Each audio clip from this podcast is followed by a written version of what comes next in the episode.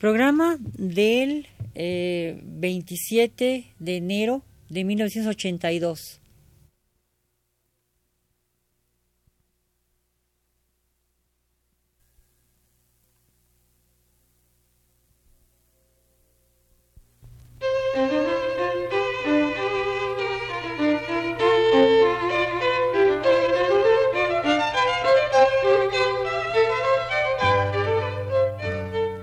Divergencias. Programa a cargo de Margot Glantz.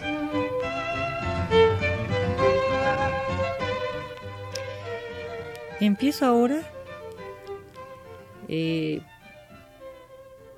dos o tres programas sobre la obra de Tito Monterroso. No falla. Al empezar a escribir sobre Tito Monterroso, todo cae en el silencio hasta la doble S con que hoy amenizo su nombre que solo tiene una, y el sonido de varias S repiten el vuelo de la mosca, otra de las tentaciones inmediatas que surgen en cuanto uno pone la mano en la máquina de escribir, es definir con docta precisión qué es el movimiento perpetuo, título de uno de los libros de Tito, donde la mosca es personaje principal, sin llegar nunca a saberlo, y de repente uno se siente de inmediato convertida en cabecita diminuta como las cabecitas jíbaras que el desdichado Mr. Taylor, otro personaje de Tito, le mandaba a su tío Mr. Ralston.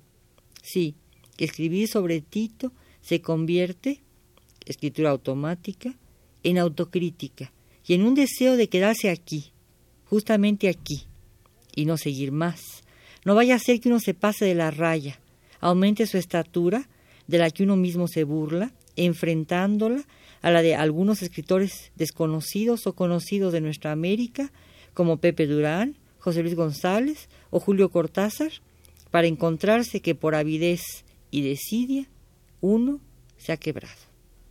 Pero es necesario proseguir en la tarea y decir cosas por espacio de algunos momentos de movimiento perpetuo de la lengua, no vaya a ser que la mimetización esperada no nos convierta en monosabio o quedemos por debajo de la mosca, pues ya Tito dijo que las moscas son mejores que los hombres, pero no que las mujeres, y de repente es uno sin quererlo, ni pedirlo, una primera dama. Otro de los títulos de uno de los cuentos más interesantes de Tito.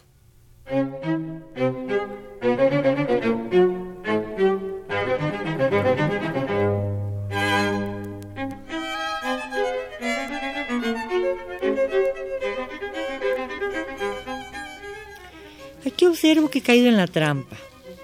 No se puede escribir sobre Monterroso sin caer en la pretensión de ser satírico o humorista o fabulista del tipo del burro que tocó a la flauta por casualidad, o por lo menos jamás se escapa a la tentación de ser ingenioso. Y ya Tito ha tachado de antemano cualquiera de estas posiciones o actitudes. Y sin embargo, se tiene que seguir y entonces se empieza a pensar en la brevedad, en las frases brillantes de si breve bueno, etcétera, etcétera, etcétera. Y de nuevo se adquiere la certeza de que este texto se termina aquí. Y no. De repente, la conciencia crítica advierte que si ya se aceptó trabajar en esto, hay que seguir, aunque a uno le dé el soponcio o a quienes lo escuchan, más seguramente a quienes escuchan, porque no todos tienen la ventaja, como Tito, de decir cosas verdaderamente chistosas y además dar en el clavo. O quizás, si son chistosas, es porque están en el clavo. Pero empiezo. Es evidente que la obra de Monterroso es autobiográfica y no insinúo nada respecto a su estatura, de la que él ya lo dijo todo, aunque no todo, porque como su estatura es breve, sus textos, también autobiográficos, son breves, como contaminándose del tamaño de esa estatura. La brevedad de todos sus textos responde a una mutilación consciente de la escritura que revela un proceso de y cae en la solemnidad, tema de la que él hablara con tanta perfección sin ninguna solemnidad. Pero ya en serio, la palabra escribir en español procede de desgarrar cortar, rascar. Y es justamente este movimiento triple el que sigue Monterroso para lograr lo perpetuo. Veamos las dos cosas, la mutilación y lo autobiográfico, que en este caso van juntos siempre, es decir, en el caso de este escritor que estamos intentando explicar, y digo estamos porque me pongo de acuerdo con la escritura de Tito Monterroso y con sus opiniones sobre su propia escritura publicadas en Viaje al Centro de la Fábula título de la entrevista que le hiciera en alguna ocasión Margarita García Flores y que ahora da título general a un libro de entrevistas que Tito concediera a lo largo y a lo ancho de sus años o de sus días.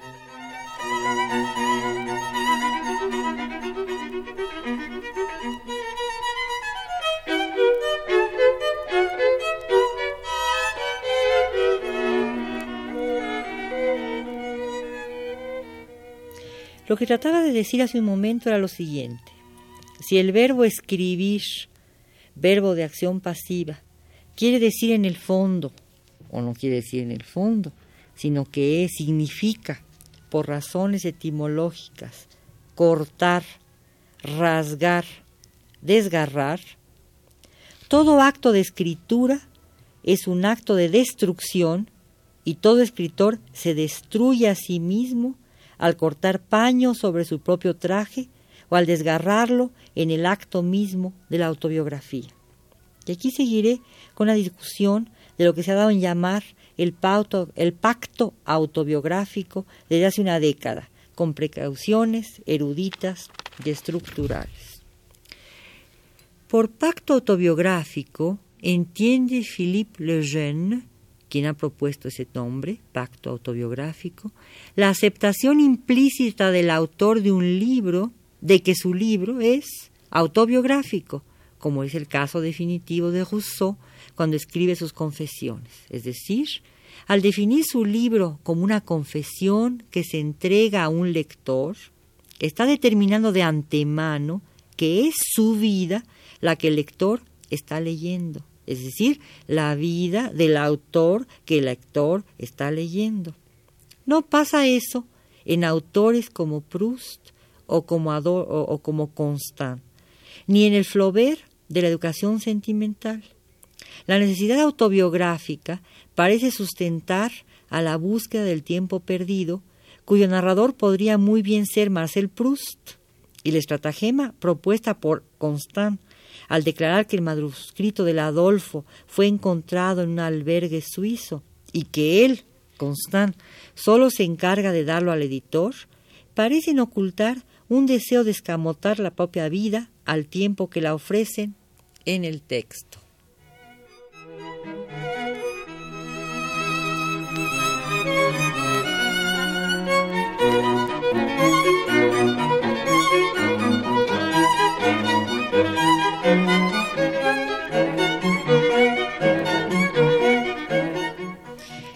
Investigaciones policíacas se han hecho para demostrar que los personajes de Proust o los lugares de su ficción tienen una correspondencia en la realidad vital del escritor. Muchos textos sostienen que Adolfo no es otro que Benjamín Constant o que Frédéric Moreau es un Flaubert travestido de bon vivant en la educación sentimental. Y sin embargo, estos autores desechan el pacto, es decir, no lo plantean, más bien se escudan en el acto de creación de la ficción para rechazar cualquier identidad, como se la rechaza en el cine cuando se advierte que cualquier semejanza con la realidad es puramente coincidencia. Es decir, estos textos de los que hemos venido hablando, la educación sentimental de Flaubert, a la búsqueda del tiempo perdido de Marcel Proust, y el Adolfo de Benjamín Constant no mantendrían lo que Philippe Lejeune entiende por pacto autobiográfico, es decir, la aceptación implícita del autor de un libro de que su libro es autobiográfico, como, lo decíamos ya antes, es el caso de Rousseau cuando escribe sus confesiones. Y podríamos decir también el caso de algunas escritoras o algunos escritores que eh, han publicado ellos mismos o se han publicado póstumamente sus diarios, que evidentemente son autores absolutamente eh, autobiográficos. Efectivamente, podemos coincidir con esto. Cualquier semejanza con la realidad es puramente coincidencia y Proust es el narrador de un personaje que narra una historia que es y no es la del propio Proust. Lo mismo puede decirse, por extensión, de Constant o de Flaubert. Y quizá también del personaje que hoy propongo a su atención, Tito Monterroso, quien en ningún momento propone ningún pacto, es decir, ningún pacto autobiográfico, aunque constantemente su escritura empiece con la primera persona y muchas veces parece sostener un diálogo consigo mismo. La escritura de Tito examina asuntos cotidianos, tan cotidianos de la vida diaria que uno de sus personajes favoritos es la mosca, animal que convive con nosotros hasta en la sopa. Pero dejemos a la mosca paseándose por la sopa y dejemos interrumpido por un momento este pauto autobiográfico para continuarlo el próximo miércoles. Muchas gracias.